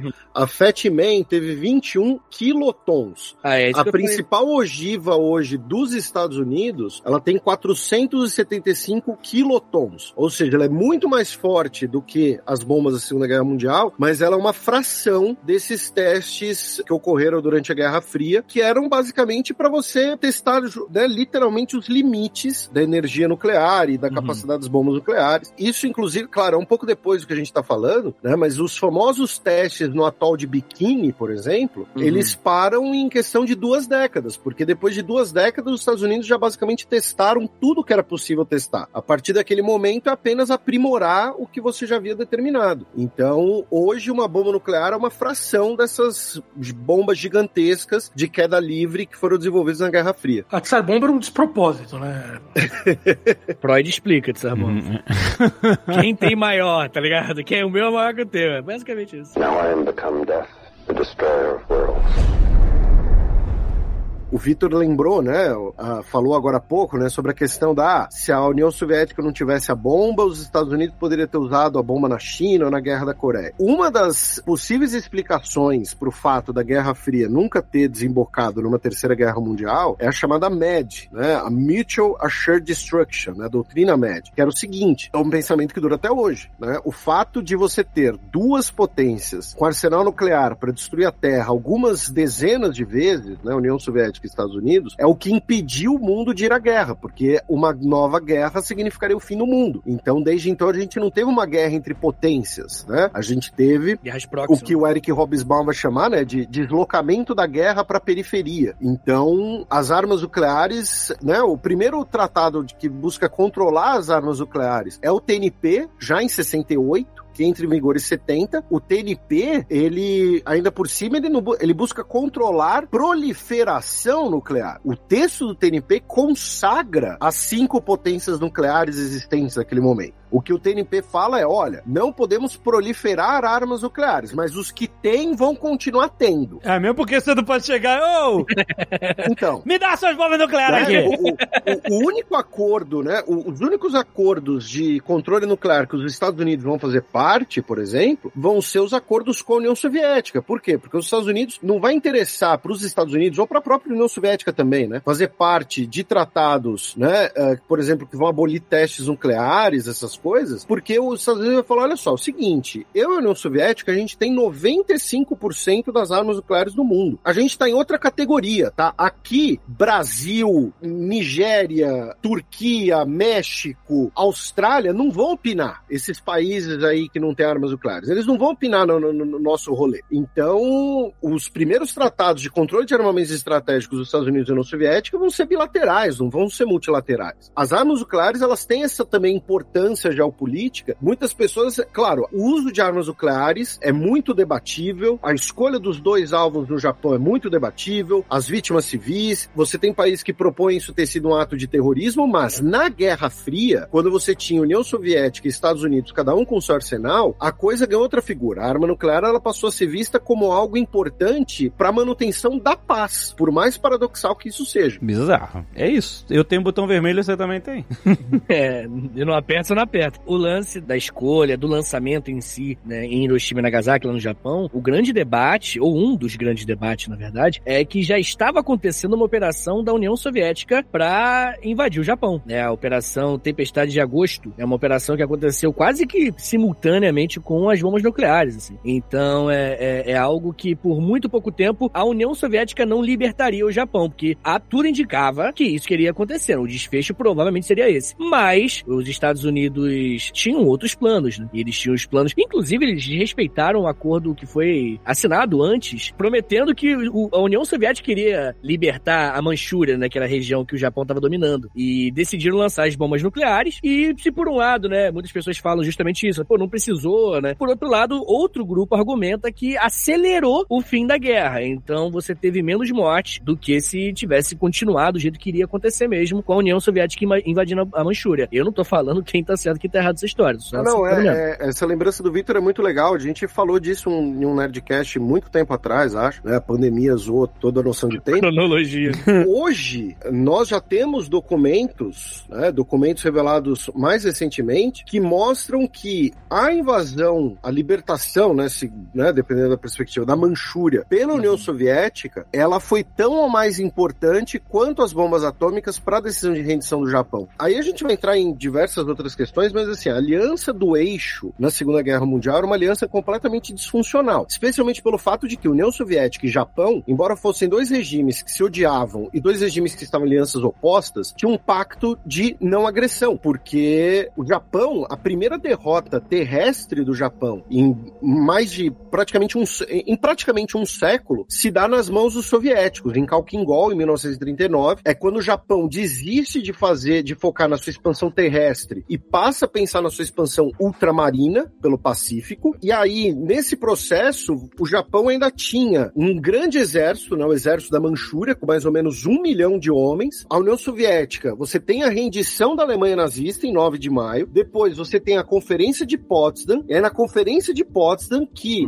o Truman e o Stalin chegam no acordo, ó. Daqui três meses, você vai mandar todas as tropas, tá? O Stalin vai mandar todas as tropas da Europa lá pra Sibéria e você vai ajudar contra o Japão. Beleza. Beleza, vamos ajudar contra o Japão. E o Japão acreditava que as suas ilhas eram invioláveis e ainda tinha esse grande bastião na Manchúria. Quando você tem, ao mesmo tempo, a invasão da Manchúria pela, pela União Soviética e as duas bombas atômicas, o próprio, mesmo linhas duras no Japão, vão ter que começar a aceitar o fato de que o Japão não era tão inviolável assim. E finalmente, o imperador se rende, né? A primeira vez que os japoneses ouvem a voz do imperador é quando você tem a rendição, que é quando você tem uma transmissão de rádio. Uh, você tem, teve uma tentativa de golpe da linha dura do exército que não queria aceitar a rendição e todos eles cometeram suicídio depois. Então, a invasão soviética da Manchúria, ela também é muito importante porque era o último grande bastião de defesa japonês, porque a marinha estava destruída, a força aérea estava destruída, mas você ainda tinha um milhão de homens na Manchúria. E aí a União Soviética chega com os oito pés na porta e o Japão tinha esse temor do exército vermelho e aí o Japão se rende. Peraí, você tá dizendo que isso foi meio que em paralelo? É, em paralelo, porque assim, Hiroshima é 6 de agosto. Isso. A invasão da Manchúria ocorre Mesmo mais mês, ou menos ali 9 e 10 de agosto, porque é exatamente três meses depois da rendição alemã, que era o acordo. E a Nagasaki é 9. Então é uma coisa atrás da outra. Caraca, olha aí, essa história a gente não, não ouve assim com frequência também. Primeiro por conta da propaganda da Guerra Fria, mas segundo porque são documentos divulgados relativamente recentemente, os documentos japoneses, digo, sobre a rendição. Caraca. Porque vamos lembrar, depois da guerra, o Japão é ocupado pelos Estados Unidos. A atual Constituição japonesa é uma Constituição que foi ditada pelos Estados Unidos. Ah, por isso que muitos nacionalistas japoneses rejeitam essa Constituição, inclusive. E durante muito tempo você deixou, tentou deixar isso de lado, né? Tentou deixar isso muito para baixo do tapete. Também pelo fato de que o Japão tem um partido comunista muito tradicional. O maior partido de esquerda no Japão é o Partido Comunista. Não é um partido social-democrata, como ocorre na maioria dos países da Europa Ocidental e da América Latina. É o Partido Comunista. Então, como uma maneira até de, de não tentar dar apoio para esses setores, esses documentos ficaram muito tempo sem ser revelados, né? Então,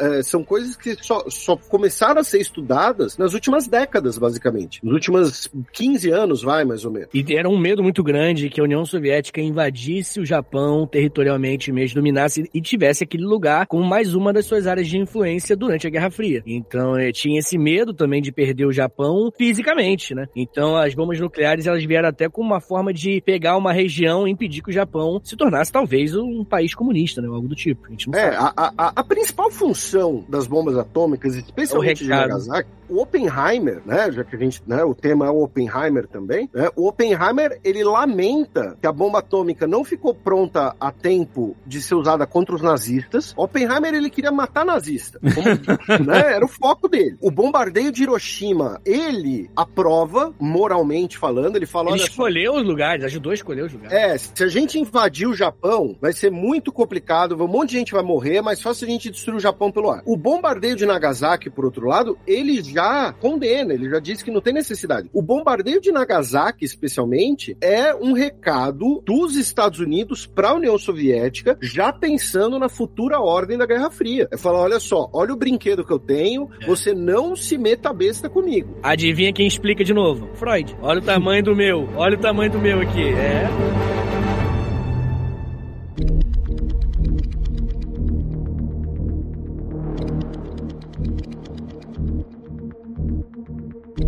E o pós-guerra, falando de comunista, né? Vamos voltar para Oppenheimer. Eu acho que antes ir pro- do, do Oppenheimer pós-guerra, a gente mencionou eles por alto, mas eu acho que é interessante a gente mencionar um pouquinho outros caras que trabalharam no projeto Manhattan e que são importantíssimos para a ciência mundial e tal, né? Só pra gente mencionar alguns nomes aqui. Dr. Emmett Brown. Dr. Eric Brown, Vai, vai rolar, vai rolar. Essa história não tá nos filmes de Volta ao Futuro, óbvio, né? Mas era uma história de bastidores, porque a- antes da ideia dele voltar no tempo com um raio na torre do relógio, a ideia inicial do roteiro, tem storyboard disso, vocês podem procurar na internet, era que o Dr. Brown trabalhou no Projeto Manhattan por isso ele teria acesso a Los Alamos lá, aos testes, porque tava tendo teste nuclear durante a década de 50 inteira. Continuaram fazendo testes, etc e tal. E de que eles, no final do filme, invadiriam. Eles iriam pro deserto com o DeLorean e o Marty ia dirigir o DeLorean pra uma explosão nuclear, de um teste nuclear. E que só a explosão nuclear poderia dar a energia que o DeLorean precisava pra voltar no tempo. É uma ideia interessante, porque, tipo assim, ou consigo ou morro. Que eles trouxeram essa ideia no De Volta ao Futuro 3, com o abismo e o trem, que foi uma boa ideia, né? Você ou, ou você viaja no tempo ou você vai morrer. Mas o raio, o raio, ele é. Ele é simbólico, né? O raiozinho. Pá. O raio acabou sendo uma óbvio. O raio se tornou uma decisão muito menos complicada. Eles não fizeram isso porque eles não tinham orçamento pra fazer isso. pra essa cena. Legal, Não, que e- maneiro. E obviamente o, o Marty ia fazer isso e ia morrer de, de, de- de envenenamento radioativo, não adiantava porra nenhuma. Ia chegar, coitado, como é que ele ia chegar de volta em 1985? Mãe, Cuspindo os dentes, né? cuspindo dedos da- Mas, ô Caio, você falou que teve outros cientistas que participaram que são importantes? Quem? Não, que- não, então, só pra citar alguns, assim, né? É, Richard Feynman, Enrico Fermi, Hans Bethe. Todos esses caras estavam lá trabalhando e a gente tá falando de caras nível mais avançado da física, níveis assim, primeiro tier da física. Se for pegar nível de físico 2, 3, daí, puta, é uma loucura, assim, mas é, pô, quem comandava a divisão teórica era o Feynman, o Fermi ajudava o, o, o Oppenheimer. O Fermi do paradoxo de Fermi? Isso, o paradoxo de Fermi. Caraca, mano. Não, só Esses era são os gatos do Sheldon. Ah, é, pô, forma fácil os agora. dos gatos do Sheldon. É, verdade. Eu gosto do, do Fermi porque tem aquela frase que eu comentei que dizem, que o Einstein disse, que é do Deus não joga dados. E aí dizem, tudo é fofoca, né? Que o Fermi respondeu, Einstein, não diga a Deus o que ele deve fazer. a resposta do Fermi foi muito boa, muito boa. Não, e tem, e, tem, e tem uma história muito louca do Feynman, só pra poder exemplificar o que o Ale falou mais cedo, que existia essa mentalidade militar e essa mentalidade científica dentro do, do projeto Manhattan, né? E aí teve um dia que os caras chegaram lá e falaram, os militares chegaram lá na sala do, do desenvolvimento teórico e falaram, "Ô, galera, se vocês tiverem ideias do que fazer com coisas nucleares, avisa a gente que a gente vai patentear aqui, tá? Caraca, ideia. Brainstorm. Daí o Feynman, que era o Feynman, chega pro cara e fala: Que ideia idiota, eu posso falar qualquer besteira com coisa nuclear, eu posso falar navio nuclear, eu posso falar avião nuclear, eu posso falar carro nuclear. O cara só Tudo isso funciona. Daí passa-se uns anos, o cara chegou lá e bateu no- nas costas dele e falou: Feynman, carro e navio já tá pego, mas avião nuclear é seu, tá? e, e, foi, e, e o Feynman foi o criador dos aviões nucleares por causa disso. Caralho, que bizarro, cara, que bizarro. Tá doido. Que avião nuclear? Que, que história é essa? Avião que funcionaria com energia nuclear. Ah, tá, não, mas nunca... Igual o submarino nuclear que tem aqui. Não, submarino, beleza, existe, mas avião nuclear não. O Feynman comenta no- na bibliografia dele, que, né, que no final, na biografia dele, desculpa, que no final da vida dele ele foi convidado para participar de um projeto de desenvolvimento de avião nuclear porque ele era o criador do conceito. Nossa, Só que Foi bem piada, né? Caraca. A energia nuclear é um bagulho muito incrível, né, cara? Que é muita energia que é possível ser produzida. É limpa, tecnicamente, relativamente. É limpa se não der merda. É isso, até dá merda, é isso que é foda. Mas dá menos de merda do que outros tipos de energia, né? Não, eu sei, mas quando dá merda é 20 mil anos de merda. É uma merdona, é uma merda boa. Não, tipo assim, claro que o, a gente, vi- o mundo que a gente vive hoje, assim, não no Brasil, o Brasil é pouca coisa, mas tipo assim, na Europa, Estados Unidos, enfim, a matriz energética nuclear é, é bem grande, né? Não é total, mas é bem grande e como você falou, né? Ela é limpa porque ela não joga nada na atmosfera, tipo, você não joga gás carbônico na atmosfera, ela não destrói um ecossistema, sei lá, que uma hidrelétrica destrói ao redor e tal, ela, ela não causa danos do meio ambiente que, assim, na operação ela não causa danos, ela teoricamente limpa. Você pega lá o urânio e tal, e ele esquenta a água, a água vira vapor, a água roda as turbinas, gera energia e tal. Seria maravilhoso. Você faz isso com a quantidade mínima de material radioativo em comum. Não, total. E aquela fumaça que as pessoas veem no Simpson lá é vapor, cara. É vapor da água, é. Mas assim, quando dá merda, cara, é, é muito assustador. Tipo assim, eu vi, a, eu vi a série japonesa sobre Fukushima, maluco. Mas, uma- tipo assim, sério, chegou perto do Japão ser obliterado, é isso? Tipo assim,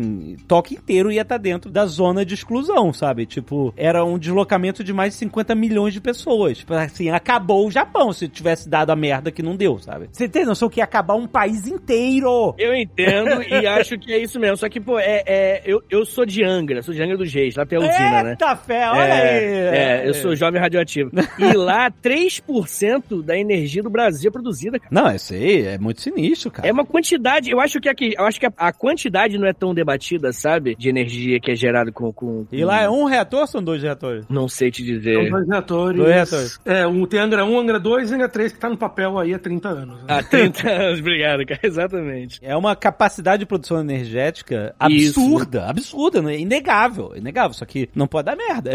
não pode dar merda, quando dá merda, dá merda. É muito louco isso, porque a gente, assim, quando você pensa, um lugar que explodiu uma bomba atômica é muito perigoso. Mas, por exemplo, a gente falou um pouco aqui no episódio sobre a Tsar Bomba, né? Que foi a maior bomba de fusão já lançada na história da humanidade. Mas por relação à bomba de fusão e todas as coisas, o resíduo radioativo que ela gerou foi muito baixo. Então, duas horas depois do lançamento, tinha mano lá do, da, da União Soviética andando num lugar que embaixo de onde foi a explosão, sabe? Tá louco. Porque é, ela não, gera, ela não gerou resíduo radioativo porque ela não era uma bomba de fissão. Caraca, tá maluco, pai. Eu não... Enfim. Pra quem quiser, né, sei lá, depois ler mais sobre tudo isso que o Caio, o Vitor, vocês estão mencionando, hoje, né, o país que mais usa energia nuclear, se juntar ali tanto em quantidades absolutas e né, tentar fazer um equilíbrio entre absolutos e termos relativos, é a França, né? A França é uma das maiores economias do mundo e mais de 70% da energia deles vem de energia nuclear. É muita coisa. E são usinas, muitas delas, curiosamente, no interior, porque elas usam os rios para serem resfriadas. No caso de Fukushima, ela é no litoral, porque ela usava ali a água do mar para ser resfriada. Ah, na França, você tem muitas usinas nucleares e no interior. Maneiro. E aí você tem aqueles países assim, tipo Eslovênia, acho que é Eslo... agora não sei se é Eslovênia ou Eslováquia, são países que 100% usam energia nuclear, porque tipo, você tem uma usina e gera energia do país inteiro. E o mais bizarro, e aí o Caio pode falar melhor se, quais as explicações, tem um lugar que eu, eu infelizmente não pude visitar, eu literalmente passei na porta, que é a usina nuclear de Metsamor, que fica na Armênia, que ela gera ali metade da energia do país e ela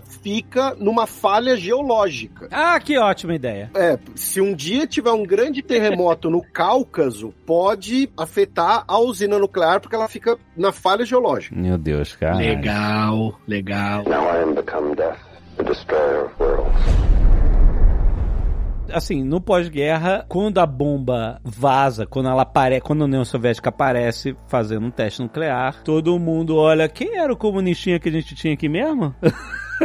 no nosso projeto? É isso aí. Foi todo mundo e ele caiu nas garras do macartismo pesadamente, foi investigado. Assim, ele depois ele passa, ele é eleito para chefiar a Comissão para Energia Atômica, que era uma, né, que propunha o uso civil da energia nuclear. Ele passa a ser um opositor das armas nucleares. Ele queria o banimento das armas nucleares. Ele ocupa esse cargo, né, de presidente da Comissão da Energia Atômica de 47 a 52. Em 52, no auge do macartismo, né, da perseguição socialistas, ele é destituído, ele sofre uma audiência pública, inclusive, perante a Câmara, que assim, é uma coisa escrota, sabe? Não tem outra palavra que assim, é- ele sofre basicamente uma humilhação pública, diversos ex-amigos dele, inclusive, ali vão falar, não, eu sempre achei ele muito estranho, eu acho ele não confiável, né, e tal, e aí ele perde as credenciais de governo dele, ele continua em Berkeley, salvo engano, ou é na Universidade da Califórnia agora, né, porque tem, é, tem- não, Berkeley é a Universidade da Califórnia, tem a Berkeley e tem a Caltech, agora eu não lembro qual que ele Hum. continua, mas ele vira ali basicamente depois um, um palestrante e, e tal, ele tem a reputação muito afetada, várias instituições não querem mais recebê-lo por conta dessa perseguição por ele ser ah, socialista, e ele passa, né, o- os últimos anos da vida dele, os últimos 10 anos mais ou menos, com a família dele, né, a esposa e os filhos, e escrevendo e fazendo palestras criticando, né, aí uma discussão completamente pertinente, né, hoje em dia, né, que é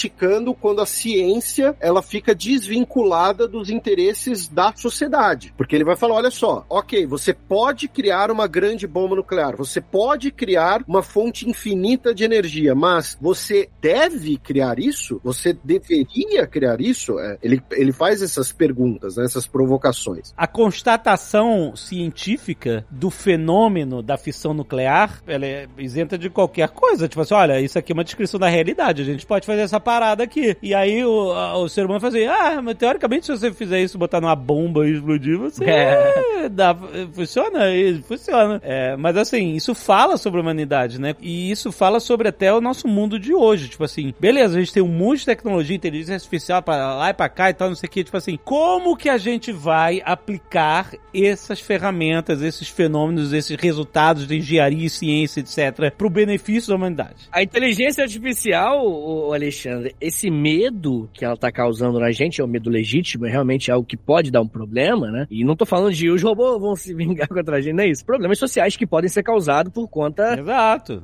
né? Enfim. Mas é, não é culpa da, da ciência, não é culpa da inteligência artificial, não é culpa do cientista. O a culpa é de como que o sistema funciona. É uma outra parada. Você, a, a, a energia nuclear não é culpada pelo bombardeio em Hiroshima e Nagasaki, entendeu? É, O meu ponto é que é, é- há um distanciamento muito grande entre o fato em si e a aplicação do fato, né? É quem aplica, é como aplica. E eu acho que a a bomba nuclear é um- apenas um exemplo, a inteligência artificial hoje é outro exemplo, mas vão sempre nascer é, novidades que vão causar temor a nós, e não porque as novidades podem ser destrutivas e são malignas, e mas sim porque a forma que o nosso sistema é, é feito é uma forma que pode sim fazer com que qualquer coisa destrua a humanidade. Se a gente não enxerga a vida como uma prioridade, então sim, a morte pode ser um- o próximo passo, pode estar ali atrás da, da porta, sabe? Então é, é toda essa discussão de ciência, porque eu acho que há essa demonização do cientista de uma maneira que é completamente infundada, sabe? O cientista ele vai falar como que o mundo é, e ponto. E não é ele que apertou o botão vermelho e matou 250 mil pessoas em Hiroshima e Nagasaki, sabe? Não sei se eu concordo com você, Vitor.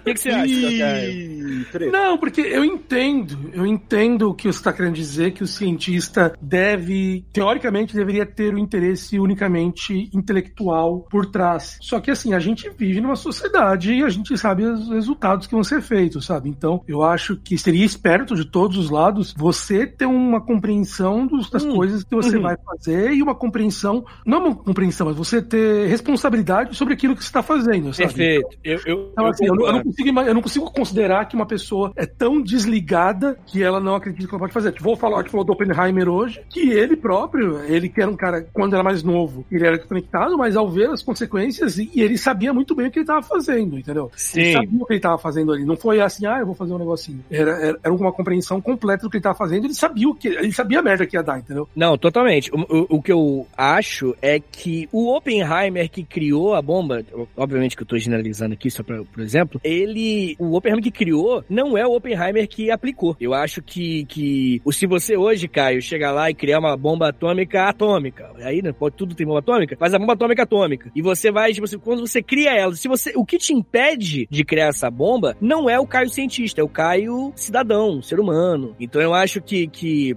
não é o, a ciência, não é ela em si que vai trazer humanidade, entendeu? Que vai trazer um, um- um igualdade, que vai trazer uma sociedade melhor. A ciência em si não vai fazer isso. Eu acho que às- às vezes a gente espera. O que vai trazer é o cidadão, é o Caio, às vezes é o mesmo cientista, mas que vai se preocupar com as consequências daquilo e vai pensar, não, a gente não pode criar qualquer coisa agora. Mas a ciência, a metodologia, a forma que ela funciona, ela não pode se preocupar com isso, senão ela vai acabar não tirando conclusões sobre a realidade. É, justamente essa parada. Tipo, olha, gente, ninguém poderia refrear o conhecimento que surgiu. As pessoas estão estudando física, física quântica, partículas, etc. E elas iam esbarrar nessa realidade. Uma hora vai, é, uma hora vai. E aí, beleza, o que, que a gente faz com isso? O que, que a gente faz com essa informação, entendeu? Sim, esse é um segundo momento, na minha opinião, sabe? É uma outra parte Exato. que a gente decide. É, é que nem a gente, hoje em dia, a gente, beleza, a gente criou aqui uma tecnologia de que o Caio entende muito bem, de linguagem,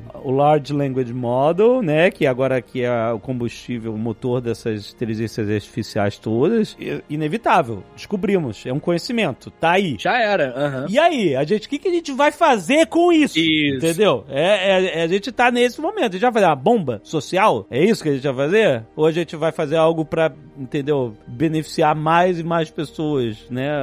Não, a gente vai beneficiar o capital e, e foda-se as pessoas, entendeu? É, é mais uma vez, a gente tá num, num momento desse onde a ciência e a engenharia estão trazendo ferramentas que, assim, a gente pode fazer o que quiser com elas.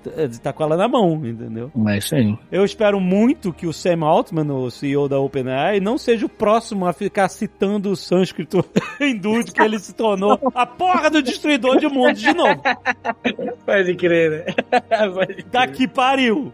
É bem possível, é bem possível. Não quero ver uma entrevista dele daqui a 10 anos falando assim, galera. Quando eu apertei Enter, eu lembrei das palavras estranhas. Quando eu apertei Enter, eu poderia destruir toda a fábrica da sociedade. Existia essa pequena possibilidade. Era um enter vermelho.